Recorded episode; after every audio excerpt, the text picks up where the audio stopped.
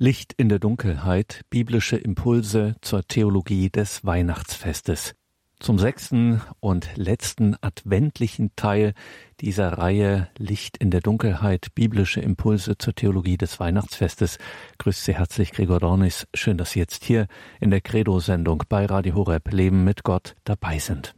Durch die Adventszeit hat uns die Trierer Alttestamentlerin Professor Renate Brandscheid mit Schülerinnen und Schülern von ihr auf das Weihnachtsfest biblisch vorbereitet mit Texten aus dem Alten und Neuen Testament. Und heute schaut Dr. Sven Vogt, promovierter Alttestamentler, Religions- und Deutschlehrer und seit 2013 Schulleiter der Edith Stein Schule in Erfurt, in das Lukasevangelium ins Kapitel 1, Vers 57 bis Kapitel 2, Vers 20. Und dort geht es um die erfüllte Zeit, nämlich die Geburt Jesu als Heilswende. Erfüllte Zeit. Die Geburt Jesu als Heilswende. Lukas Kapitel 1, Vers 57 bis Kapitel 2, Vers 20 liebe Hörerinnen, liebe Hörer von Radio Horeb. Der englische Schriftsteller und bekennende Christ C.S. Lewis schreibt in einer Betrachtung über die Eigenart des Sehens Ich stand heute im dunklen Geräteschuppen. Draußen schien die Sonne, und durch einen Spalt am oberen Ende der Tür kam ein Sonnenstrahl herein. Von dort, wo ich stand, war dieser Lichtstrahl mit den sich in ihm bewegenden Staubkörnchen die auffälligste Gegebenheit im Raum. Alles andere war nahezu stockdunkel. Ich sah den Strahl, aber keine Dinge durch ihn. Dann bewegte ich mich und der Strahl traf meine Augen. Sofort verschwand das vorherige Bild. Ich sah keinen Geräteschuppen mehr und vor allem keinen Strahl.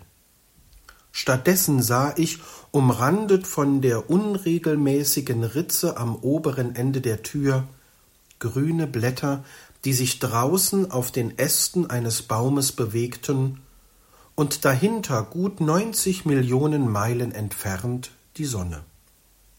Am Strahl entlang sehen und auf den Strahl sehen sind zwei völlig verschiedene Erfahrungen.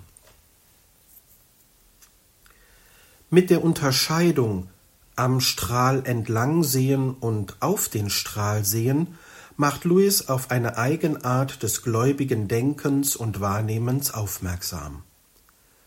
Glaubende Menschen sehen dem Strahl entlang. Sie tauchen in die Logik des Glaubens ein und erkennen von dort her die Wirklichkeit um sie herum. Sie lassen sich nicht vom Augenscheinlichen blenden, verharren aber auch nicht in einer skeptischen Distanz, die sie scheinbar immun macht für Erfahrungen und die sie doch geistig und geistlich verarmen lässt. Dem Strahl entlang sehen ist auch das Angebot des Evangelisten Lukas, der in seiner Weihnachtserzählung den Blick auf Jesus, den Retter, lenkt, der als Christus und Herr offenbar wird. Lukas Kapitel 2, Vers 11. Der glaubende Leser und die glaubende Leserin der Erzählung sind aufgerufen, sich auf die Logik des Lukas einzulassen, der keinen kalten und distanzierten Bericht liefert, sondern ein Zeugnis davon ablegt, dass mit diesem Jesus die seit Jahrhunderten erhoffte Heilswende endgültig und unwiderruflich eingetreten ist. Das Zeugnis des Lukas ist aber auch kein persönlicher Herzenserguss. Vielmehr formuliert der Evangelist seine Glaubenseinsicht vor dem Hintergrund der überlieferten heiligen Schriften und im Angesicht des römischen Imperiums, das seinen Weltmachtfantasien folgt. Dem Strahl entlang sehen bedeutet deshalb, in der eigenen Gegenwart die Spuren Gottes zu entdecken, und diese Spuren sind im Kommen Jesu machtvoll aufgestrahlt. Dem Strahl entlang zu sehen, so ist sich Lukas jedoch sicher, kann nur derjenige, der seine geistige Erkenntniskraft an der Weisheit des überlieferten Glaubens geschult hat oder zumindest offen dafür ist. Vor die Erzählung von der Geburt des Heilsbringers Jesus hat Lukas deshalb die Erzählung von der Geburt des Täufers Johannes gestellt. An dieser Gestalt und ihrem heilsgeschichtlichen Auftrag kann abgelesen werden, welche Heilsbedeutung das Kommen und Wirken Jesu besitzt. Deshalb beginnt die Auslegung der Weihnachtserzählung mit einem Blick auf Johannes den Täufer. Johannes, der Prophet des Höchsten, Lukas Kapitel 1, Vers 57 bis Vers 80. Im Stil einer vergleichenden Biographie werden Geburt und Auftrag des Johannes der Geburt und dem Auftrag Jesu gegenübergestellt. Dabei ist von Anfang an klar, dass die Sendung des Täufers die Heilsbedeutung Jesu erläutern soll. Daher werden in der Erzählung der Geburt des Johannes zentrale Aussagen der alttestamentlichen Heilsgeschichte gebündelt, vor deren Hintergrund das Kommen Jesu als Erfüllung dieser Verheißungen verstanden werden kann. Der Text beginnt mit der Ankündigung Für Elisabeth aber erfüllte sich die Zeit, dass sie gebären sollte, und sie brachte einen Sohn zur Welt. Ihre Nachbarn und Verwandten hörten, welch großes Erbarmen der Herr ihr erwiesen hatte, und freuten sich mit ihr. Lukas Kapitel 1, Vers 57 und der folgende Vers. Der Hinweis auf die sich erfüllende Zeit muss zweifach gedeutet werden. Beschreibt er zunächst den Zeitpunkt der Niederkunft Elisabeths so klingt in der etwas umständlichen Formulierung eine heilsgeschichtliche Datierung an. Erfüllte Zeit.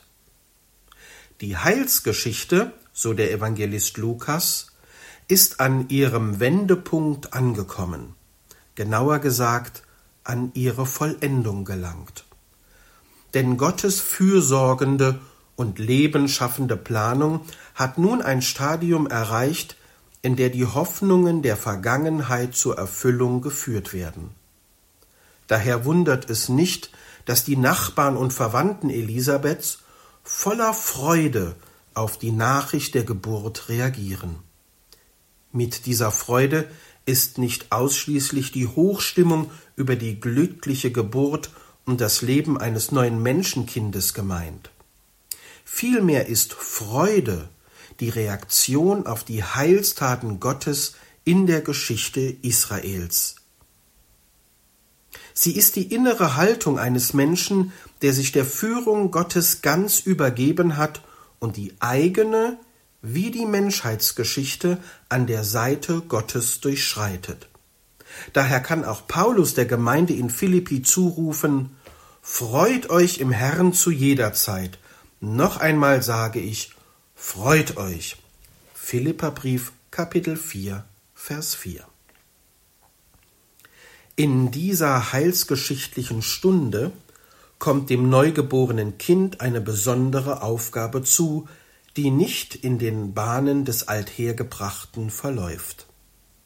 Darauf weist bereits seine Namensgebung hin, die die Familientraditionen verlässt denn nicht Zacharias, wie sein Vater soll er heißen, sondern Johannes. Lukas Kapitel 1, Vers 59 bis Vers 64. Der Name Johannes bedeutet Jahwe ist gnädig und er drückt wiederum die Besonderheit des Moments aus. Gott wendet sich aus Liebe seinem verunsicherten und verwirrten Volk zu und führt es zur Vollendung. Diese Zuwendung kann nicht erarbeitet oder verdient werden. Sie ist reines Geschenk, eben Gnade. Zeichenhaft wird diese Gnadenzuwendung am stummen Vater des Johannes deutlich. Von ihm heißt es im Text Im gleichen Augenblick konnte er Mund und Zunge wieder gebrauchen und er redete und pries Gott. Lukas Kapitel 1, Vers 64. Mit dieser Redeweise vom Lobpreis der Zunge des Stummen greift Lukas auf eine Verheißung aus dem Buch des Propheten Jesaja zurück. Dort werden nämlich als Wirkungen des Kommens Gottes die folgenden Phänomene genannt. Im Text heißt es, dann werden die Augen der Blinden aufgetan und die Ohren der Tauben werden geöffnet. Dann springt der Lahme wie ein Hirsch und die Zunge des Stummen frohlockt. Jesaja Kapitel 35, Vers 5 und folgend. Geburt und Sendung des Johannes stehen also von Anfang an in einem größeren heilsgeschichtlichen Zusammenhang wurde dieser Zusammenhang in den bisherigen Versen eher indirekt zum Ausdruck gebracht, so stellt der nun folgende prophetische Lobpreis des Zacharias die Geburt seines Sohnes in das zeitenüberdauernde und durchwaltende Retterhandeln Gottes hinein. Der Text ist zweigeteilt einem Blick auf das Retterhandeln Gottes und seine Geschichtsmächtigkeit in den Versen 68 bis 75 folgt in den Versen 76 bis 79 eine Näherbestimmung der Aufgabe des Johannes bei der Realisierung dieses Retterhandelns.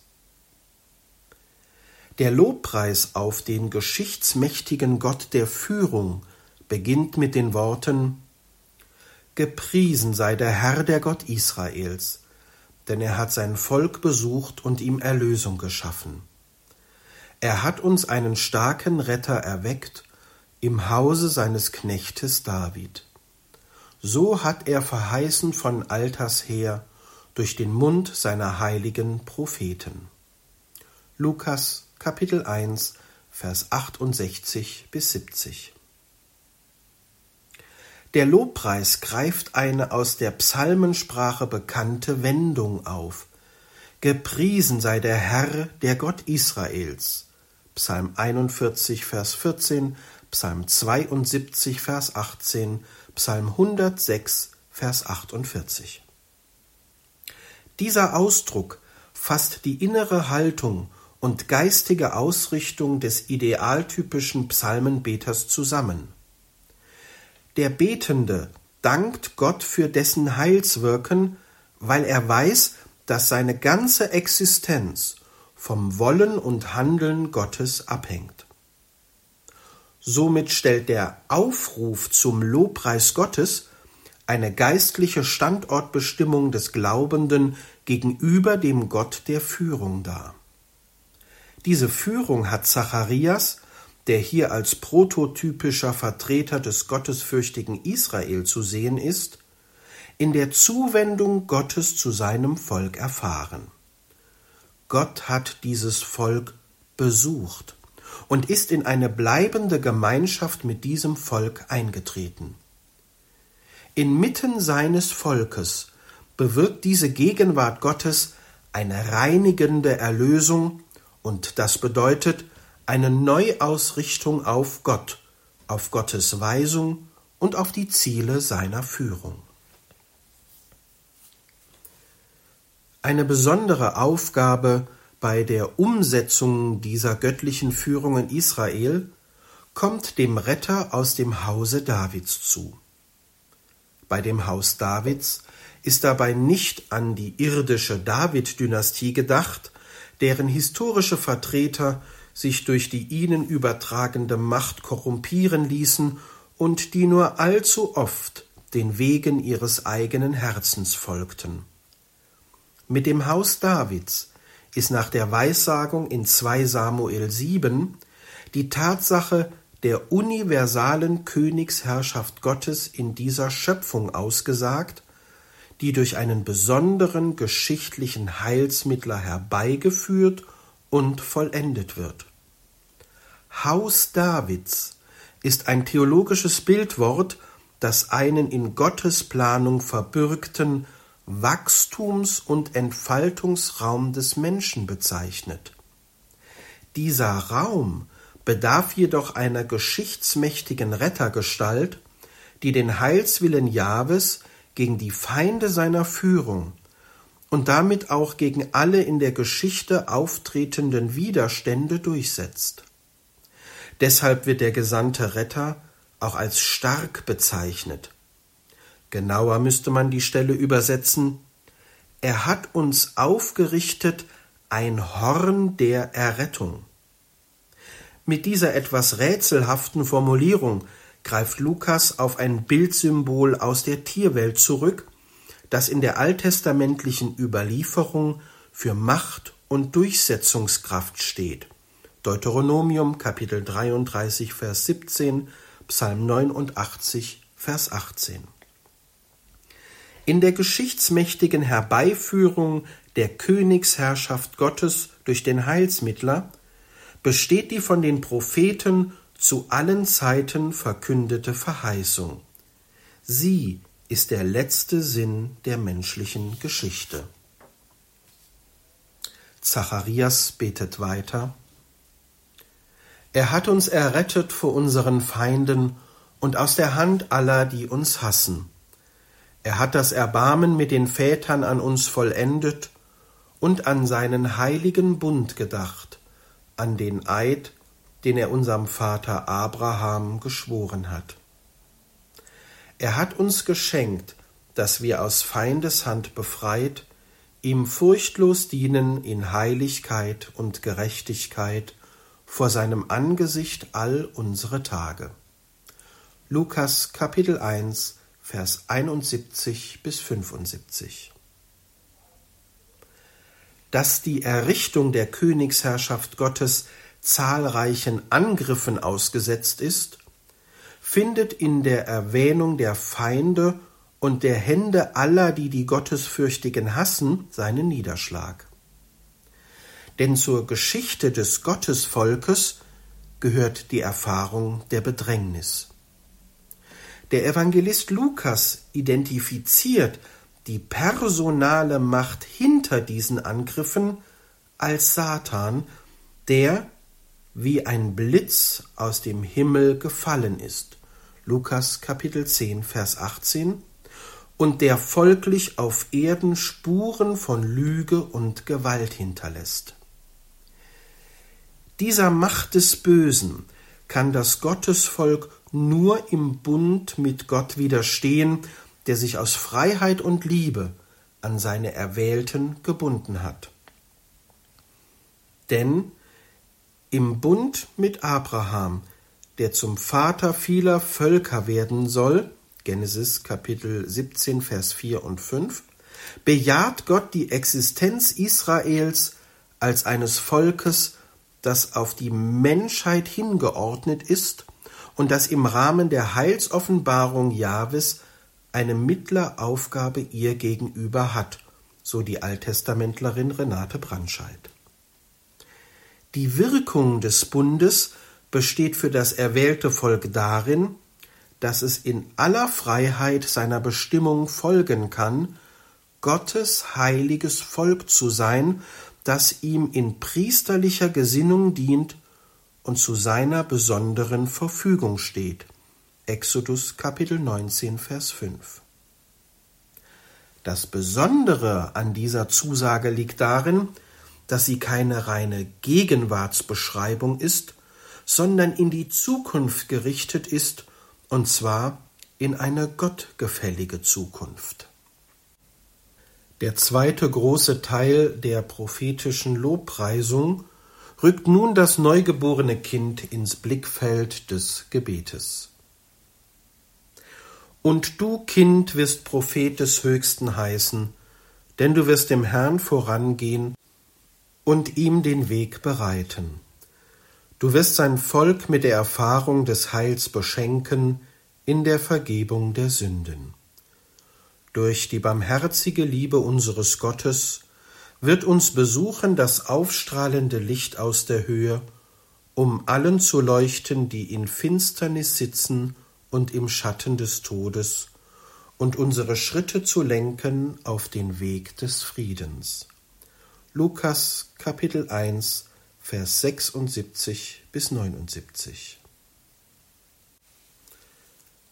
Dem neugeborenen Kind kommt eine besondere heilsgeschichtliche Aufgabe bei der Errichtung der Königsherrschaft Gottes in Israel und in der Welt zu. Er ist zum Propheten des Höchsten berufen und damit zum wirkmächtigen Wortverkünder der göttlichen Forderungen und Weisungen. Aufschlussreich an diesem Titel für Johannes ist der Vergleich mit Jesus, der nach Lukas Kapitel 1 Vers 32 Sohn des Höchsten genannt wird. Einerseits wird durch diesen Unterschied die Abstufung beider Gestalten deutlich und andererseits die eigene und fest umrissene Aufgabe des Johannes. Er ist wie die alttestamentlichen Propheten dazu gesandt, die Menschen mit der Ernsthaftigkeit des göttlichen Anspruchs zu konfrontieren, gleichzeitig aber auch Gottes nicht endenden Heilswillen zu verkünden. Jeremia Kapitel 1 Vers 4 bis 19 und Ezechiel die Kapitel 1 bis 3. Seine Aufgabe besteht darin, den Weg für den endgültigen Heilsmittler zu bereiten. Diese Vorstellung greift ein Wort des Propheten Maleachi auf. Dort heißt es Seht, ich sende meinen Boten, er soll den Weg für mich bahnen. Maleachi Kapitel 3 Vers 1 Dahinter verbirgt sich die Vorstellung, dass das Kommen Gottes in die Geschichte durch eine geistige und geistliche Reinigung vorbereitet werden muss, bei der alle Widerstände gegen Gottes Weisung im persönlichen Leben wie in der Gemeinschaft des Gottesvolkes überwunden werden. Denn Umkehr zu Gott ist die Voraussetzung dafür, dass Sündenvergebung erfasst werden kann. Das Kommen Gottes wird mit einer Kombination aus mehreren Bildworten aus dem Alten Testament beschrieben. In der Einheitsübersetzung sind diese Bildworte leider etwas geglättet, wenn vom aufstrahlenden Licht aus der Höhe die Rede ist. Genauer müsste man vom Aufgang oder vom Spross reden, der aus der Höhe herabkommt. Der Spross jedoch ist eine überlieferte Messias-Bezeichnung. Vergleiche Jeremia Kapitel 23 Vers 5 Sacharja Kapitel 3 Vers 8 und Kapitel 6 Vers 12. Dieser Spross ist durch die Herkunftsangabe aus der Höhe im Hoheitsbereich Gottes verortet. Die Wirkung der Messias-Ankunft wird eine Heilswende für alle Menschen sein, die in dieser Weltzeit ihr Dasein unter dem Zeichen der Sünde und unter dem Verhängnis des Todes leben müssen, wie der Hinweis auf die berühmte Weissagung aus Jesaja Kapitel 9, Vers 1 zeigt.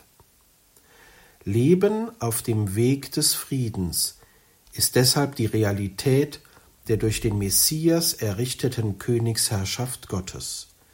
Sie anzukündigen und vorzubereiten, ist der Täufer Johannes gesandt. Jesus, Retter Christus und Herr. Lukas Kapitel 2, Vers 1 bis 20. Die Erzählung von der Geburt Jesu beginnt mit den berühmten Worten Es geschah aber in jenen Tagen, dass Kaiser Augustus den Befehl erließ, den ganzen Erdkreis in Steuerlisten einzutragen. Diese Aufzeichnung war die erste. Damals war Quirinius Statthalter von Syrien. Da ging jeder in seine Stadt, um sich eintragen zu lassen. Lukas Kapitel 1, Vers 1 bis 3. Bereits der etwas kompliziert formulierte Auftakt Es geschah aber in jenen Tagen deutet an, dass hinter dem kaiserlichen Befehl die göttliche Heilsplanung steht, in der selbst der über den ganzen Erdkreis herrschende römische Kaiser lediglich eine Funktion hat. Im letzten liegt aber das Weltregiment bei Gott. Der Hinweis auf die ausgerufene Volkszählung macht ein weiteres deutlich.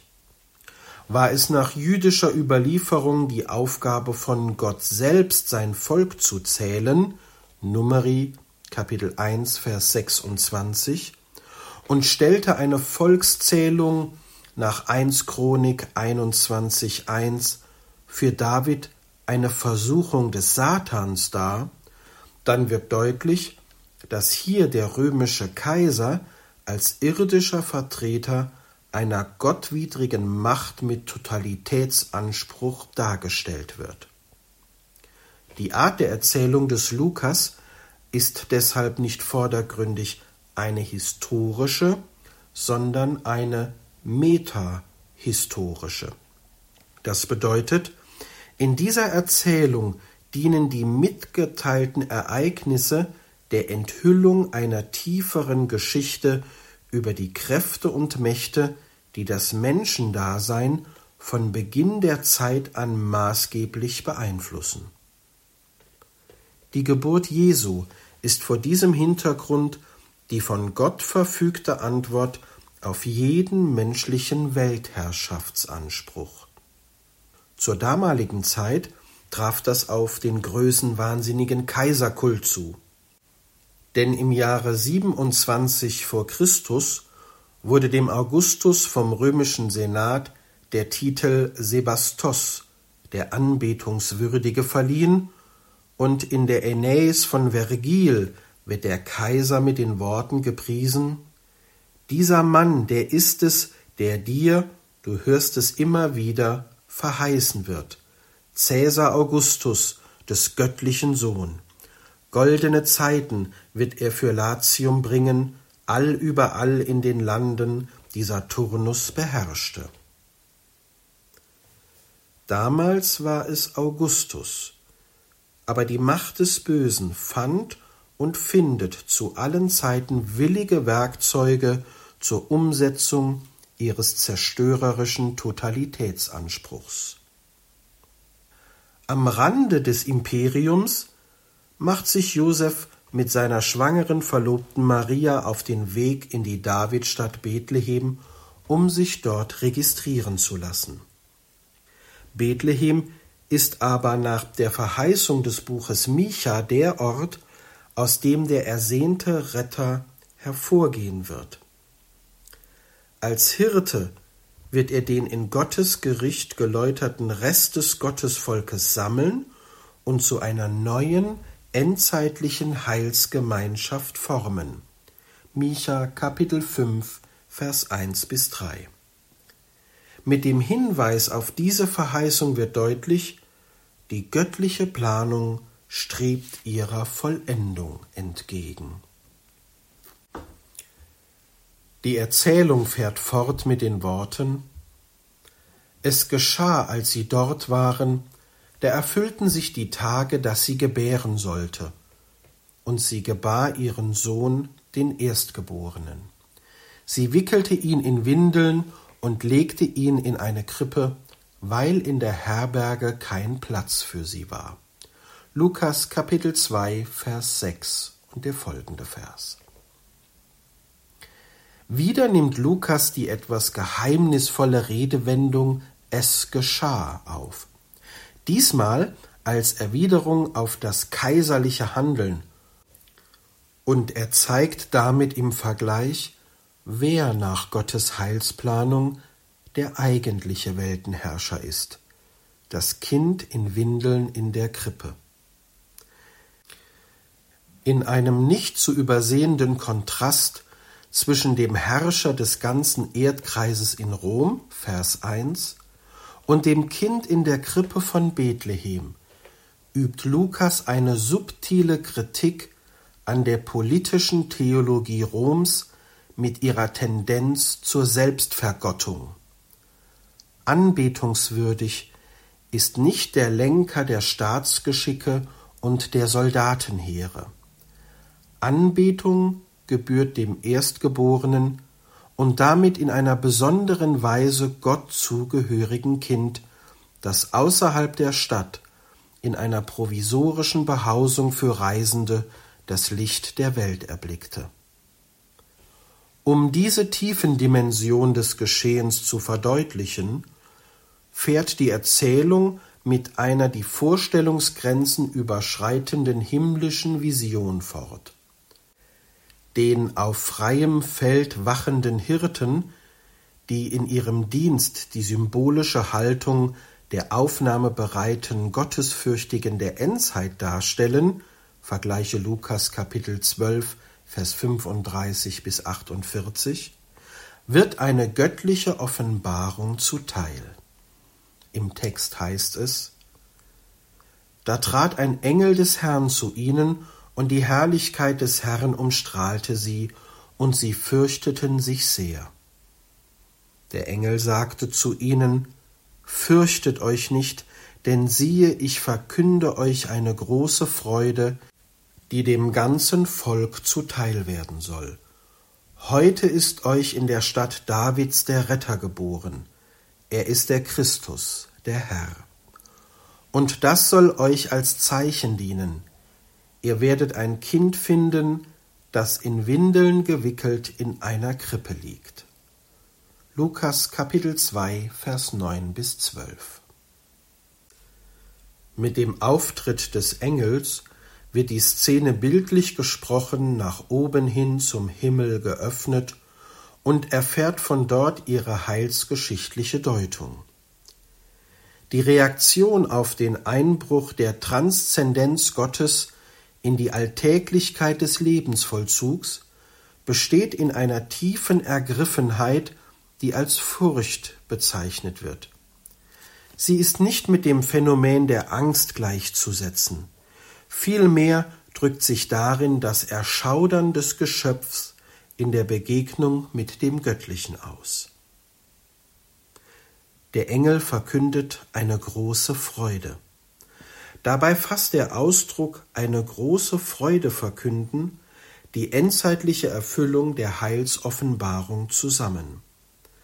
Im Kommen des Messias ist die Sehnsucht der Frommen auf Frieden, Gerechtigkeit und Gottesnähe ein für allemal beantwortet. Sein Kommen realisiert die verheißene Heilswende, die der Evangelist in der sogenannten Antrittspredigt Jesu in Lukas Kapitel 4 Vers 16 bis 30 unter Rückgriff auf eine Stelle aus dem Buch Jesaja ausdrückt. In Lukas Kapitel 4, Vers 18 und folgend heißt es, Der Geist des Herrn ruht auf mir, denn er hat mich gesalbt. Er hat mich gesandt, damit ich den Armen eine frohe Botschaft bringe, damit ich den Gefangenen die Entlassung verkünde und den Blinden das Augenlicht, damit ich die Zerschlagenen in Freiheit setze und ein Gnadenjahr des Herrn ausrufe. Und wenige Verse später erklärt Jesus seinen Zuhörern in der Synagoge von Nazareth, Heute hat sich das Schriftwort, das ihr eben gehört habt, erfüllt. Lukas Kapitel 4, Vers 21. Wieder steht die Angabe heute im Zusammenhang mit der erfüllten Verheißung, denn dieser Ausdruck bezeichnet sowohl im Mund Jesu als auch in der Anrede des Engels keinen Tag im Kalender.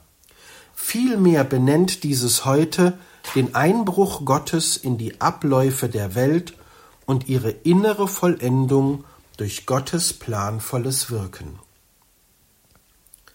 Den aufmerksamen Gottesfürchtigen, an die der Engel seine Offenbarungsrede richtet, kommt in der Vermittlung der Heilsbotschaft eine nicht zu ersetzende Aufgabe zu. Denn was sie empfangen und erkannt haben, soll dem ganzen Volk verkündet werden. Ihnen und damit der Kirche ist die Sendung zu den Menschen übertragen um die große Freude von der Heilswende zu verbreiten. Inhalt dieser Heilswende ist die Geburt des Retters in der Stadt Davids. Noch einmal rückt die Nennung Bethlehems den gekommenen Messias in die Linie des idealen theokratischen Herrschers. Vergleiche Micha Kapitel 5 Vers 1, Jesaja Kapitel 9 Vers 1 bis 6 und Kapitel 11 Vers 1 bis 9. Das Wesen und die Sendung dieses Herrschers werden mit drei Begriffen gedeutet Retter, Christus und Herr. Die Bestimmung Jesu als Retter greift die Gotteserfahrung Israels auf dem Weg durch die Wüste auf, als Jahwe die israelitischen Sklaven aus der Hand der ägyptischen Verfolger befreite. Exodus Kapitel 13, Vers 13 bis Kapitel 15, Vers 21 und anschließend aus der Gruppe der Geflüchteten sein erwähltes Volk formte. Mit diesem in den heiligen Schriften überlieferten Titel soll das neugeborene Kind einerseits als Inkarnation des Rettergottes offenbart werden, von dem Rettung und Befreiung erhofft werden. Andererseits soll dieses Kind dem Weltmachtanspruch des römischen Kaisers gegenübergestellt werden, der in der politischen Theologie des römischen Imperiums als gottähnlicher Heilsbringer verehrt wurde. Christus ist die griechische Übersetzung eines hebräischen Titels und heißt übersetzt der Gesalbte. Und er wird im Alten Testament häufig dort gebraucht, wo vom gesalbten Gottes die Rede ist. In der Salbung eines Menschen kommt seine besondere Indienstnahme für Gottes Planung und von Seiten des Menschen dessen besondere Bereitschaft und Lebenshingabe zum Ausdruck. Ein Gesalbter ist somit eine Person, durch die die Weisung Gottes unter den Menschen durchgesetzt wird. Er ist Hüter und Garant der göttlichen Lebensordnung. Der Titel Herr, im Griechischen steht hier das Wort Kyrios, ist streng genommen eine Bezeichnung für Gott. Sie drückt Gottes Königtum und seine Macht über Welt und Menschen aus, wie ein Blick in die sogenannten Königspsalmen zeigt, Psalm 93 bis Psalm 100. Dabei markiert die Anrufung Gottes als Herr die von Seiten des Geschöpfes nicht zu überwindende Distanz zum allmächtigen Schöpfer. Gleichzeitig schwingt in dieser Bezeichnung auch die Überzeugung von Gott als dem Überwinder der Feinde seiner Planung und damit auch der Feinde seines Volkes mit. Schlussendlich wird mit der Bezeichnung Herr Gott auch als der Erhabene und Anbetungswürdige bekannt. Wenn nun Jesus als Herr bezeichnet wird, dann formuliert Lukas fast unbemerkt ein Bekenntnis. Zwischen Jesus und dem ihn sendenden Vater besteht eine nicht zu überbietende personale Einheit. Der Evangelist Johannes wird diesen theologischen Zusammenhang in einem Jesuswort prägnant zum Ausdruck bringen. Ich und der Vater sind eins. Johannes Kapitel 10, Vers 3. In Jesus erscheint somit Gottes Königtum und Majestät in dieser Welt. Von daher ist es eine eminent theologische, aber auch politische Aussage, wenn Lukas mit Blick auf Jesus in seiner Apostelgeschichte bekennt, in keinem anderen ist das Heil zu finden. Denn es ist uns Menschen kein anderer Name unter dem Himmel gegeben, durch den wir gerettet werden sollen. Apostelgeschichte Kapitel 4 Vers 12 Der Verbürgung der Retterproklamation Jesu als eschatologisches Heilsgeschehen dient das Bestätigungszeichen des in Windeln gewickelten Kindes im Futtertrog.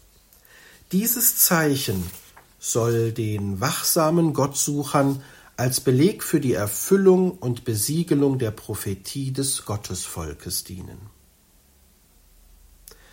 Den Höhepunkt der Weisung des Engels bildet aber die Vision des Engelheeres.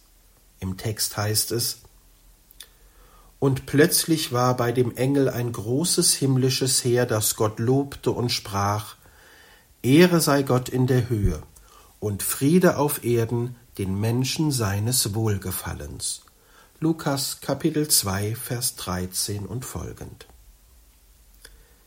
Die Botschaft des Engels wird vom plötzlich erscheinenden Engel her aufgegriffen und in ihrer eschatologischen Bedeutung bestätigt. Dazu greift der Evangelist Lukas in seiner Darstellung auf die im Alten Testament mehrfach belegte Vorstellung vom sogenannten himmlischen Thronrat zurück, die einerseits die Erhabenheit Gottes und andererseits seine die Zeiten durchwaltende Geschichtsplanung zum Ausdruck bringen soll. Nochmals wird die Geburt des Retters damit als Höhepunkt der Heilsgeschichte kenntlich gemacht. Die Wirkung dieses Ereignisses umfasst in ihrer kosmischen Weite die ganze vorstellbare Welt, die durch die Endpunkte Himmel und Erde definiert ist und damit den in Vers 1 genannten ganzen Erdkreis, über den Augustus herrscht, weit übersteigt. Im Kommen Jesu des Retters, des Christus und Herrn, wird die Schöpfung zur Vollendung geführt und eine Dimension von Frieden verwirklicht, die die auf Waffenmacht und Unterdrückung ruhende Abwesenheit von äußerer Gewalt, derer der römische Kaiser gerühmt wird, in den Schatten stellt. Mit der Geburt des Retters wird die im Wesen des Menschen angelegte Hinwendung des Menschen zu Gott und die dem Menschen auferlegte Mitmenschlichkeit verwirklicht. Gottes Ehre und Friede den Menschen ist daher das theologische Programm, das den Hirten als den Repräsentanten der endzeitlichen Heilsgemeinde eröffnet wird.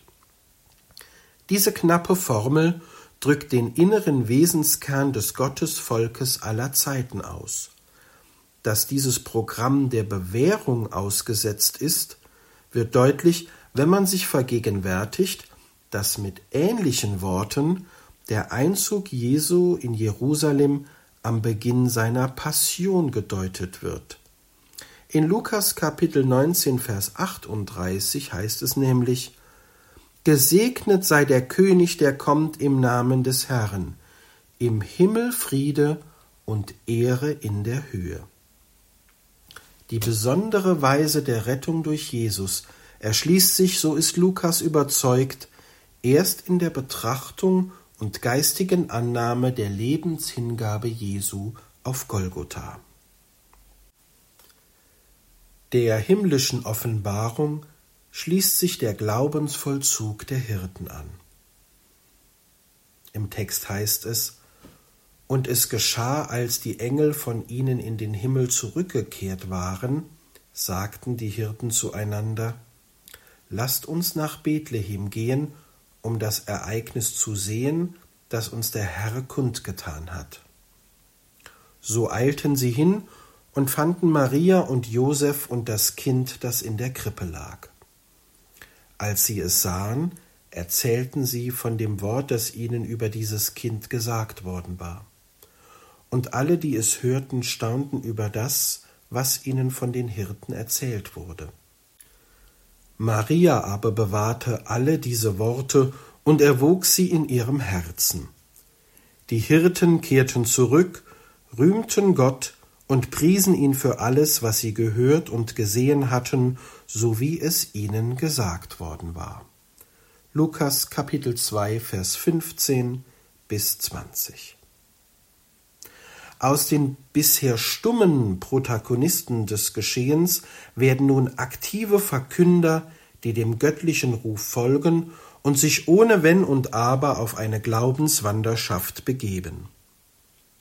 In den Hirten treten dem Leser und der Leserin der Weihnachtserzählung Modellgestalten des Glaubens entgegen, die das seit Abraham im Gottesvolk überlieferte Ideal der ganzheitlichen Hingabe und Nachfolge verwirklichen, wie man am Motiv des Weges und des Unterwegsseins in Genesis Kapitel 12 und Kapitel 22 erkennen kann. Gehen bedeutet hier Aufbruch aus der Alltäglichkeit und aus den herkömmlichen Bindungen.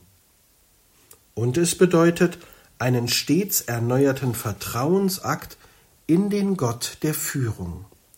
Diesen Glaubensvollzug leisten die Hirten und verbinden die ihnen geschenkte Erkenntnis in Gottes Planung mit einer praktischen Lebenswende. Dem Zeugnis ihres Lebens schließt sich beim Auffinden des Jesuskindes und seiner Eltern ein Zeugnis des Wortes an. Sie beginnen zu erzählen und stehen damit symbolisch am menschlichen Anfang der Kirche als einer die Zeiten überdauernden Erzählgemeinschaft. Dieser Erzählgemeinschaft ist es aufgegeben, zu allen Zeiten und an allen Orten das Evangelium von der großen durch Christus geschenkten Erlösungsfreude in Wort und Tat zu bewahren und zu verkünden. Zwei Weisen der Reaktion werden von den Adressaten der Botschaft genannt Staunen und inneres Bewahren und Erwägen. Mit dem Begriff des Staunens ist ein Ergriffensein gemeint, das die ganze Person betrifft und dem Angesprochenen die Frage stellt, was dieser Einbruch der göttlichen Offenbarung und von Gottes Weisung für das eigene Leben bedeuten kann. Ob und wie der Staunende auf die Verkündigung des Gotteswortes reagiert, bleibt in seine Freiheit gestellt. Eine Erfahrung, auf die Jesus an einer späteren Stelle des Lukasevangeliums seine Jünger bei der Aussendung vorbereitet, wenn er ihnen sagt, dass sie in der Stadt, in der sie aufgenommen werden, Gottes Herrschaft verkünden sollen. Die Stadt, in der sie abgelehnt werden, sollen sie verlassen und den Staub von den Schuhen schütteln, denn die Verantwortung für die Verweigerung gegenüber Gottes Zuwendung tragen nicht sie, sondern die Bewohner der Stadt. Lukas Kapitel 10, Vers 1 bis 16. Die Reaktion Marias erinnert an die idealtypische Beschreibung des Frommen in Psalm 1, der bei Tag und Nacht über die Weisung Gottes nachsinnt. Sie wird hier vorgestellt als Hüterin und Bürgin der erfüllten Verheißung und steht symbolisch für die Kirche als endzeitliche Heilsgemeinde, der es aufgetragen ist, die Botschaft von der Geburt des Retters lebendig zu halten. Wo sie, die Kirche, dies nicht tut, verfehlt sie ihre Sendung. Später wird Lukas diese Glaubensüberzeugung theologisch tiefsinnig im Bild der betenden Gemeinde mit Maria in der Mitte als Anfang und Ursprung der Kirche in seiner Apostelgeschichte festhalten. Apostelgeschichte Kapitel 1 Vers 13 und folgend. Die Szene schließt mit der Rückkehr der Hirten in ihren Alltag. Aber während sie bei der ersten Erwähnung in Vers 8 als stumme Zeitgenossen vorgestellt wurden, an deren Dasein symbolisch die heilsgeschichtliche Wachsamkeit der Gottesfürchtigen abgelesen werden konnte, so begegnen sie nun als durch ihre Glaubenserfahrung Gewandelte, die ihre Freude über die Retteroffenbarung Gottes in der Welt mit anderen teilen. In dieser Glaubensgewissheit und in dieser Glaubensfreude sind wir Leserinnen und Leser der Erzählung aufgerufen, es wie die Hirten zu halten und Weihnachten zu feiern als Zeitenwende der Geschichte, uns als Zeitenwende unseres Lebens. Geistliche Vertiefung Abseits einer klischeehaften Heimeligkeit, die gelegentlich mit dem Weihnachtsfest verbunden wird, und auch abseits von den Überforderungen, die dieses Fest der Familie für viele Beteiligte bedeutet, spricht die Erzählung von der Geburt des Retters in einer eigentümlichen Stille, aber auch Eindringlichkeit zu uns.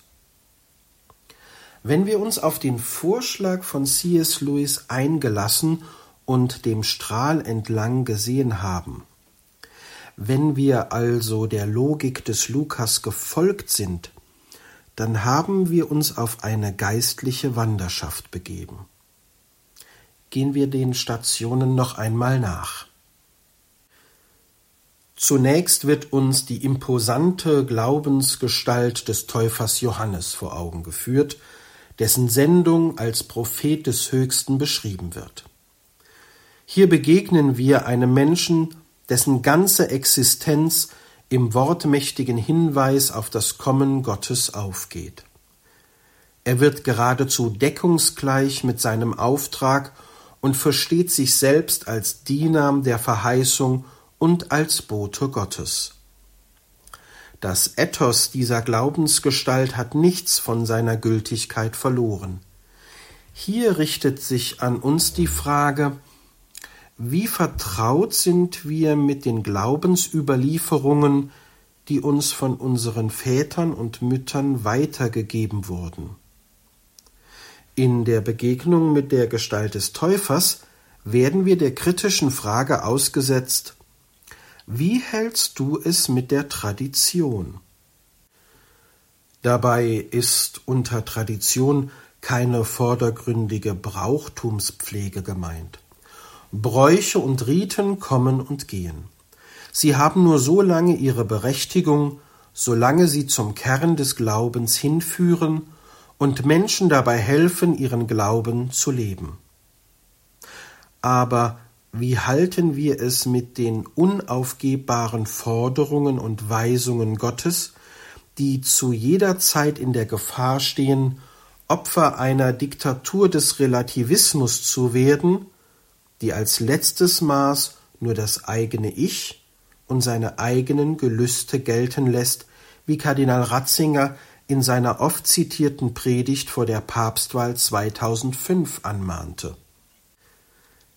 Dieser Anspruch zur Treue in der Glaubensüberlieferung darf sicher nicht mechanisch missverstanden werden. Denn der Glaube ist von seinem Wesen her immer die freie Antwort des Menschen auf die freie Zuwendung Gottes. Er ist Ausdruck einer Beziehung und kann daher niemals in Sacherwägen, Formalitäten oder rechtlichen Kategorien aufgehen. Der Glaube geht immer tiefer, denn dem Glauben geht es um den ganzen Menschen, um seine Träume und Sehnsüchte, um seine Freiheit und seine Verantwortung, um seine Niederlagen und Hoffnungen. Der Wert der Glaubenstreue erschließt sich deshalb vor allem dort, wo er den Raum der Begegnung mit Jesus, dem Retter, Christus und Herrn, eröffnet und schützt. Zusammen mit den Hirten sind wir aufgerufen, uns dem Einbruch Gottes in unser Leben zu stellen. Wir sollen geistlich aufmerksam werden für die Fingerzeige der göttlichen Führung, die uns gegeben sind, um unseren prophetischen Auftrag als Verkünder der großen Freude zu erfüllen. Wir sollen offen sein für das Wirken Gottes an uns und bereit sein, dem Anruf Gottes zu folgen, damit wir Gottes Wort in Gottes Welt verbreiten. Ein Glaube, der vom Weihnachtsgeheimnis innerlich erfüllt und getragen wird, entwickelt eine missionarische Dynamik und stärkt die Jüngerinnen und Jünger Christi, Zeugnis von der Güte und Menschenfreundlichkeit Gottes abzulegen, die nach Aussage von Titus Kapitel 3 Vers 4 in Christus erschienen ist und zu einer Lebenswende der Christinnen und Christen geführt hat. Das Betrachten der Weihnachtserzählung führt uns daher in aller Deutlichkeit und Ehrlichkeit vor die Entscheidungsfrage, will ich ein biblischer und das bedeutet ein wesentlicher Mensch sein oder nicht? Nehme ich meinen prophetischen Auftrag an oder nicht? Lasse ich mich auf die lebensverändernde Begegnung mit Christus ein oder nicht? Die Antwort darauf muss jeder und jede selbst geben. Sie kann nicht übertragen werden, aber der Anruf ist erfolgt und er gilt weiter. Treffend fasste C.S. Lewis diese Lebensentscheidung eines Christen zusammen. Er schrieb Christus ist der Sohn Gottes. Wenn wir Anteil an diesem Leben bekommen, werden wir auch zu Söhnen und Töchtern Gottes. Wir werden den Vater lieben, wie er es tut, und der Heilige Geist wird in uns einziehen. Er kam in diese Welt und wurde Mensch, um das Leben, das in ihm ist, auf andere Menschen zu übertragen, durch eine Infektion mit dem Guten, wie ich es nenne. Jeder Christ soll ein kleiner Christus werden. Das und nichts anderes ist der ganze Zweck des Christwerdens. Liebe Hörerinnen, liebe Hörer von Radio Horeb, das Fest der Geburt des Herrn steht vor der Tür, und wir haben uns geistig und geistlich darauf vorbereitet. Mit der Feier dieses Festes ist der Weihnachtsweg des Christen aber nicht beendet. Wir gehen als weihnachtlich berührte Menschen weiter und auch unsere Vortragsreihe zum Glaubensgeheimnis von der Geburt des Herrn findet mit zwei Vorträgen eine Fortsetzung. Sie werden um den 2. Februar herum, dem Fest der Darstellung des Herrn, ausgestrahlt.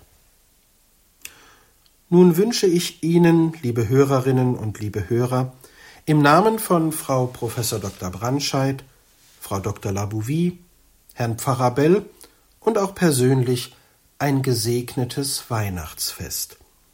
Die Zeit ist erfüllt, der Retter ist geboren, Christus der Herr.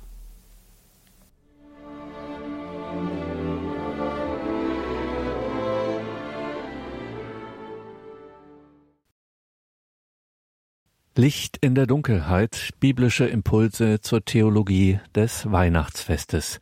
In der heutigen Credo-Sendung bei Radio Horeb Leben mit Gott hörten Sie Dr. Sven Vogt mit dem sechsten Teil dieser Reihe Licht in der Dunkelheit, einer Reihe der Trierer Alttestamentlerin Professor Renate Brandscheid und Schülerinnen und Schüler von ihr, einer davon der promovierte Alttestamentler und Religions- und Deutschlehrer, Schulleiter der Edith Stein Schule in Erfurt, Dr. Sven Vogt.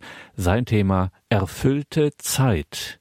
Die Geburt Jesu als Heilswende nach Lukas 1,57 bis Lukas 2,20. Und Sie haben es schon gehört, liebe Hörerinnen und Hörer, diese Reihe ist noch nicht zu Ende. Es geht weiter Anfang Februar mit zwei besonderen Beiträgen von Professor Renate Brandscheid, nämlich der Lobgesang des gerechten Simeon, das Zeugnis der Prophetin Hannah und Johann Sebastian Bachs Kantate Ich habe genug. Eine Solokantate von Johann Sebastian Bach, erstmals aufgeführt am 2. Februar 1727 zu diesem Festgeheimnis, das wir heute Darstellung des Herrn nennen, klassischerweise in der Tradition Mariä Lichtmess genannt oder auch Mariä Reinigung, Beide Sendungen mit Professor Renate Brandscheid zu diesem Festgeheimnis Darstellung des Herrn am 2. und 3. Februar. Wenn Sie sich das schon mal vormerken möchten, schauen Sie auch in die Details zu dieser Sendung. Dort finden Sie einen Hinweis auf ein besonderes Buch von Renate Brandscheid, gemeinsam verfasst mit der Dominikanerin Theresia Mende. Gewaltig und heilig gepriesen als furchtbar Fragen zum Gottesbild des Alten Testaments.